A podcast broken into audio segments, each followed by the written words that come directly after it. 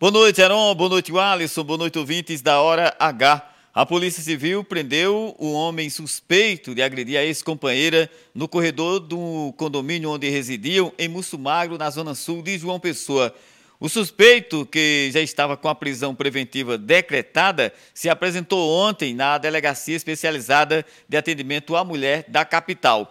Esse caso teve grande repercussão após divulgação das imagens de câmeras que registraram a violência. A delegada do caso, Cileide de Azevedo, afirmou que o homem já passou por audiência de custódia e está em um presídio da capital paraibana.